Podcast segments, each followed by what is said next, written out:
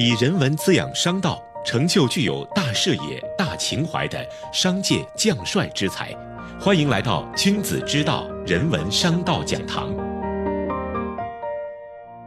本节目由复旦大学 EMBA 和第一财经广播联合制作播出。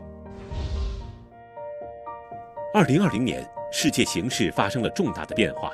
中美关系也走向一个未知的方向。如何界定新的历史条件下的大国互动方式，进而塑造二十一世纪的国际体系？随着战略竞争成为中美互动的重要形式，如何正确认识竞争，开展良性竞争和有效管控竞争？本期节目，复旦大学特聘教授、复旦大学国际问题研究院院长吴新博将聚焦新形势下世界格局的变化，共同探讨我们应该如何理解和面对新形势。我是声音转述人杨申。最后，我们来看一看理解世界变化的第三个角度：中美关系的走向。新冠疫情的爆发，很大程度上改变了中美关系的走向。新冠疫情最初在中国爆发时，美国没有像过去九幺幺事件、二零零八年金融危机时，中国迅速向他提供帮助那样，不仅没有向中国提供帮助，反而落井下石。美国政客公开讲。这个疫情终于可以放缓中国经济发展的步伐。疫情的扩大很可能带来中国政治和社会的不稳定，这是第一阶段美国的反应。疫情在中国爆发和扩散的两个月里，美国联邦政府没有向中国提供任何实质性的帮助，倒是美国的一些企业、民间组织，特别是华侨和留学生，提供了大量的援助。到了疫情的第二阶段，二零二零年三月十五号后。新冠疫情在美国大范围爆发，这时候特朗普政府就开始甩锅中国，对中国进行污名化，把新冠病毒说成武汉病毒、中国病毒，又攻击中国在处理疫情问题上缺乏透明度。中国就把公布疫情的时间表列出来，这个说法站不住脚。之后，特朗普和美国国务卿蓬佩奥又说：“我们有大量证据显示，这个病毒是武汉实验室泄露出来的。”后来找不到证据，又说即使不是武汉实验室泄露的，至少疫情在中国首先爆发，中国完全可以把它控制住，因为你应对不利才扩散到世界其他地方，包括美国。后来这个说法又站不住脚，因为中国自己控制得很好，美国却没有控制住。最后特朗普就公开讲，中国是故意拿这个病毒对美国进行攻击。在污名化中国的同时，特朗普也开始推动制造业回流美国。疫情在美国大范围爆发以后，美国发现它缺乏足够的医疗物资，不得不从中国大量采购和进口。这时候，特朗普团队内部的那些鹰派本来就希望推动中美脱钩，他们趁机抓住机会，要美国的医疗物资和医药生产企业赶紧把在中国的生产基地关掉，回到美国。中国在控制住疫情以后，开始向其他国家提供援助。美国看到中国开始向国际上发力，心里又受不了了，攻击中国要谋求国际领导权。新冠疫情本来应该成为中美两国合作的机会，但是因为特朗普以及他的团队里反华极右的鹰派，不仅没有达成中美合作，反而是加深了中美之间的摩擦、对立和对抗。美国对华战略竞争实际上已经走向战略对抗，加大对华军民两用技术出口管制，加大对华为的打压，取消中国电信长期在美国的运营资质，限制中国媒体在美国的业务活动，要求一系列媒体以外国使团的身份在美开展活动，大幅削减中国在美记者人数，阻止联邦养老基金对中国股市的投资。限制中国的企业在美国上市等等，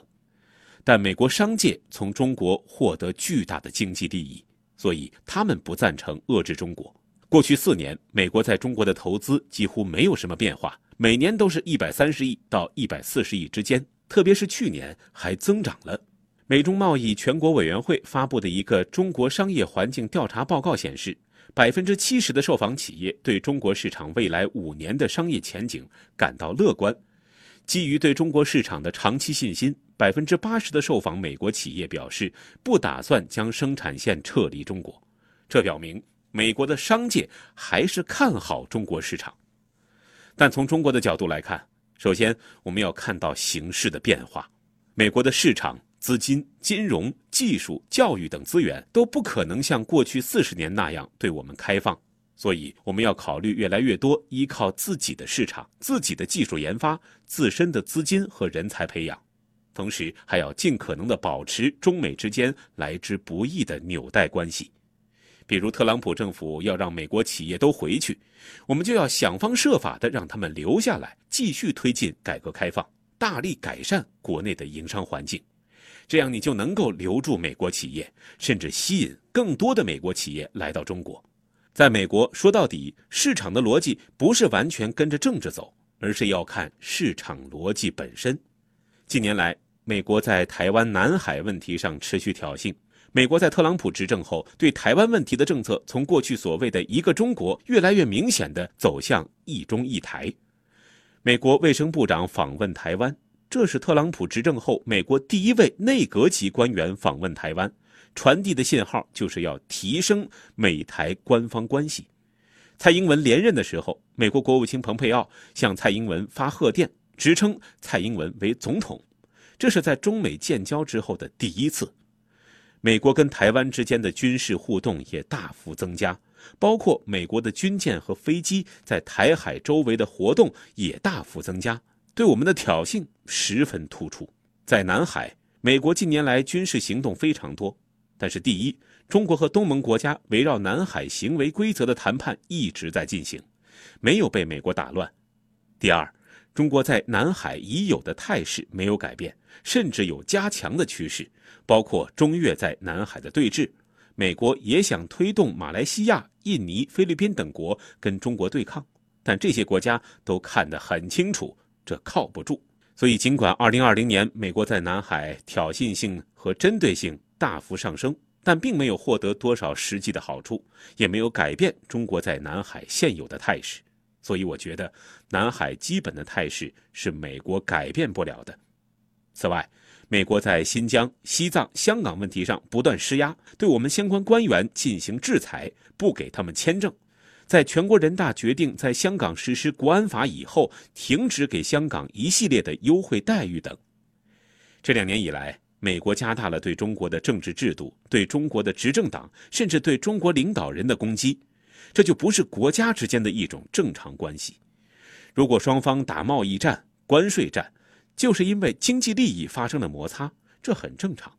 但如果你越来越把目标对准这个国家的执政党甚至领导人，那就表明你实际上追求的不仅仅是经济利益，而是要追求一种对抗关系，就是想搞冷战。不过，从目前了解的拜登政治主张来看，经济上跟中国是合作加竞争。美国资本仍然想进入中国市场，但是中美之间的技术和国际规则方面的竞争会继续。也许拜登在技术问题上可能要收缩一点，限制的面小一些，但是核心的技术肯定是不愿意跟中国分享的。同时，要更多通过国际规则来牵制中国。比如 WTO 的改革，比如美国重返太平洋伙伴关系协定，比如美国跟欧洲达成奥巴马时期没谈成的跨大西洋伙伴关系，这里面有很多规则就是针对中国的。政治上会加大对中国的攻势，无非就是拿人权、民主、价值观说事儿，这是民主党一向的偏好。外交上是竞争加合作，竞争主要是表现在亚太地区。就像奥巴马时期亚太再平衡一样，美国现在最担心的就是中国在亚太地区挑战美国的主导地位。在其他地区，欧洲也好，拉美也好，美国还是有优势。与此同时，在全球治理问题上，还是要跟中国进行合作。气候变化协议、WTO、世界卫生组织这些离不开和中国的合作。社会文化领域会适当放松限制。民主党希望用美国的教育制度、文化。这些软性手段来影响中国，影响中国的公众，所以他不会像特朗普政府这样收紧，会适当放松。在军事上会采取盟友加伙伴进行对华制约作用。美国力量优势在下降，那就拉盟友再拉伙伴，就像奥巴马时期搞的亚太再平衡，组建一个针对中国的地缘政治安排。拜登当选，美国对中国的政治应该也是强硬的，但跟特朗普政府相比，中美关系还有一定的发展空间。对中国来讲，处理中美关系要把握好几点。第一点，中美之间的竞争要尽可能局限在经济领域和社会领域，尽可能的减少双方在意识形态和军事领域的竞争。如果中美能够尽可能的聚焦在经济领域，对双边关系的冲击。就是比较有限的。第二点，我们处理对美关系的时候，要尽可能的树立一个底线，防止危机事件引发的冲突。美苏在古巴导弹危机之后建立了双方的危机管理机制，也是为了避免意外事件导致危机升级为冲突。中美的战略竞争刚刚开始，两国间还缺乏当年美苏之间的危机管控的安排。第三点，中国跟美国的竞争。双边竞争是一方面，第三方在某种意义上会起决定性作用。对中国来讲，我们的外交要有全球视野，要考虑到亚洲其他国家，特别是东南亚国家，要考虑到欧洲、非洲、拉丁美洲。在美国蓬佩奥积极组建全球反华同盟的时候，我们一定要积极开展与其他国家和地区的外交，防止更多的国家倒向美国一边。所以，未来我们处理对美关系基本的思路。差不多是明确的，中国外交应有全球视野。